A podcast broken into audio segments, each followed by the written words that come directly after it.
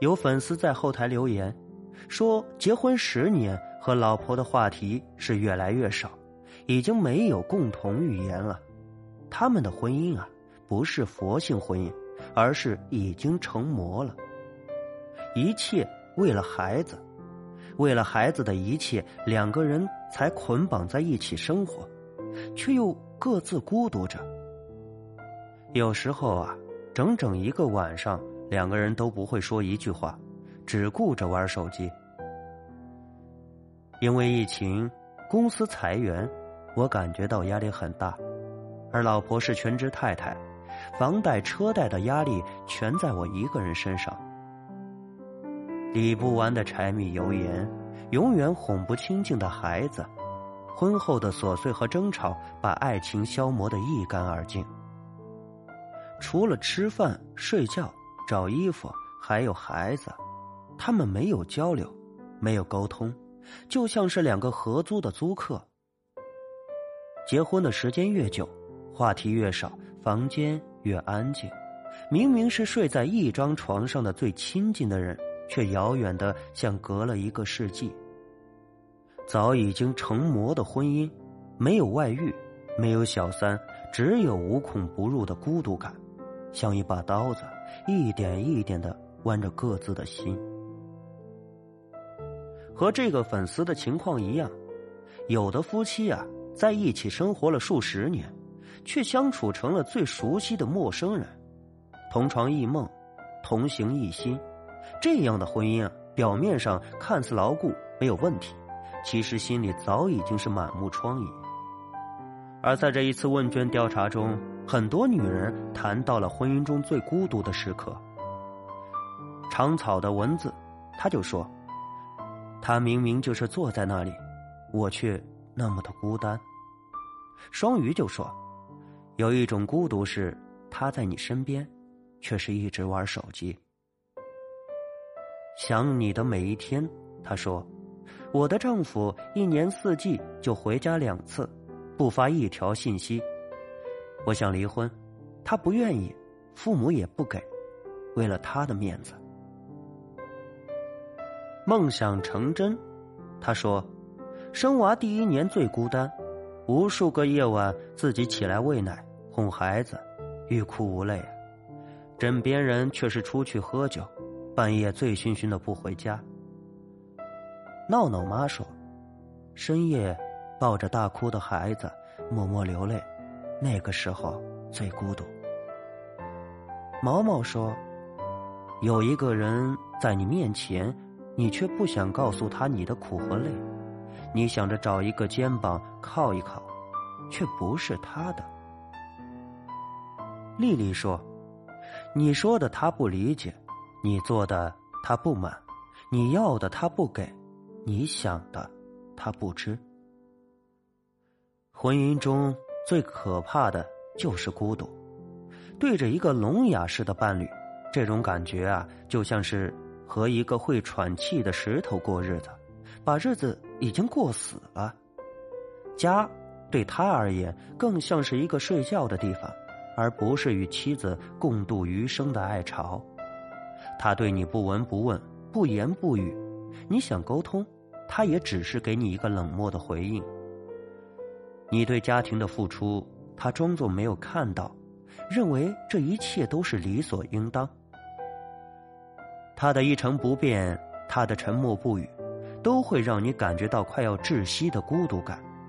曾经以为世界上最糟糕的事情就是孤独终老，其实不是。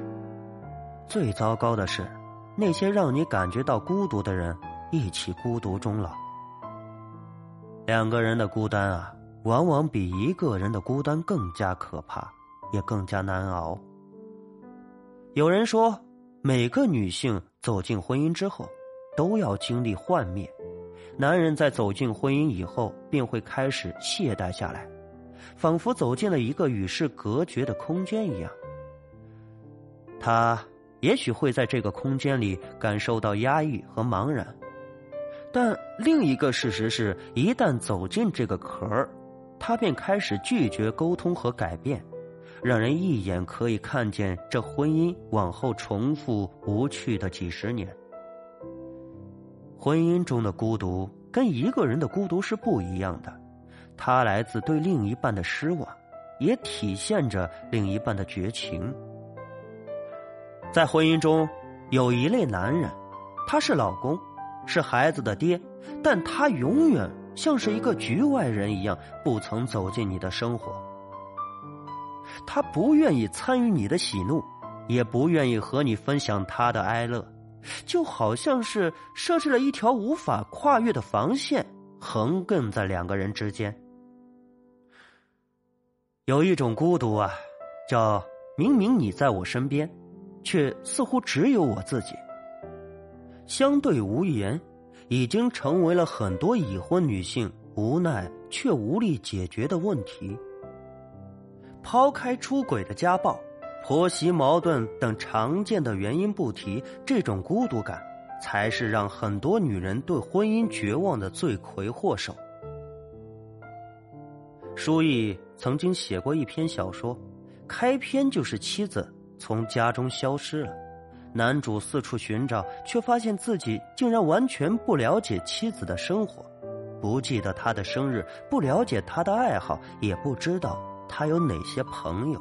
有哪些地方可以去？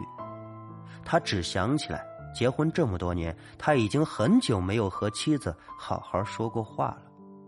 而正是那种明明是两个人，却只有我自己的孤独感，最终让这个妻子离开了他。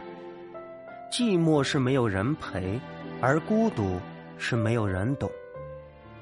如果一个女人连可以说话的对象都没有，那么这样的婚姻无疑就像是被打入冷宫一样，只有日复一日的冰凉，还有绝望。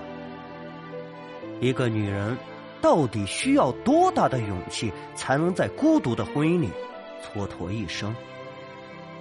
有个律师朋友，打了很多年的离婚官司，处理过三百零九件离婚案，他指出。大多数离婚的原因，并不是我们以为的家暴、出轨那些非离不可的原因，而是婚姻中的孤独。其中，女方主动起诉离婚，竟然是男方的两倍之多。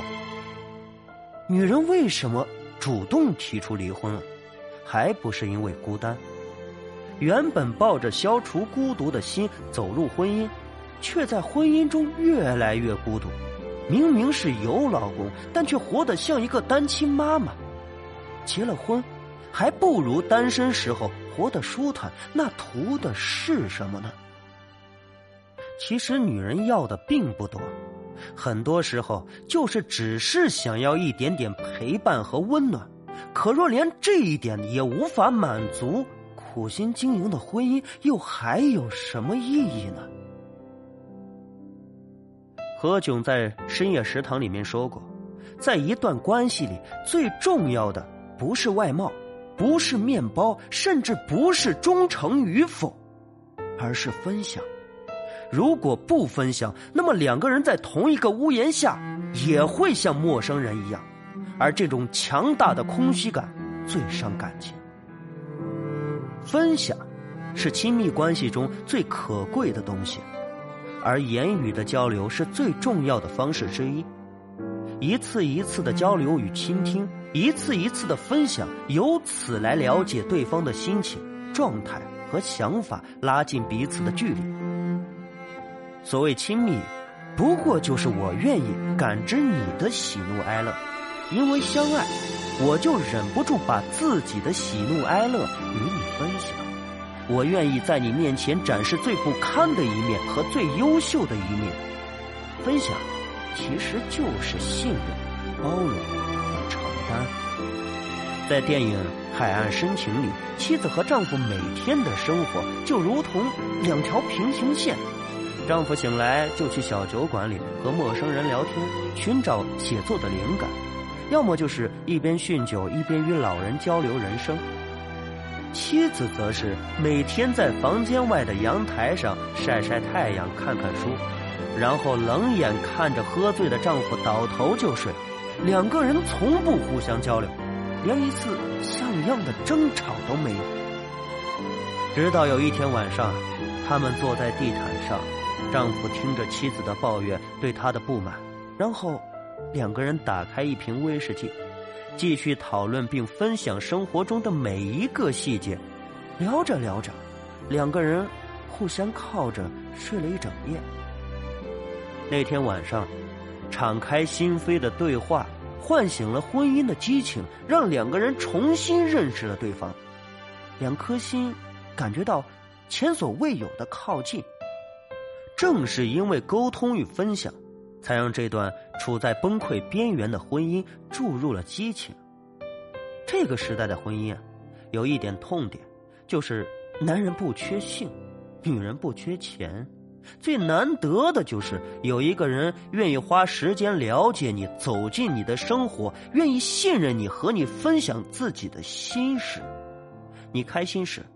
他陪你一起大笑，你难过时，他给予你安慰；你怯弱时，他给予你鼓励。也许会有偶尔的争吵和不解，但更重要的是，生活里的一点一滴都有他的参与。我姥姥和我姥爷恩爱了几十年了，每一次吵架从不冷战，因为在姥姥看来啊，一天不说话多浪费时间啊。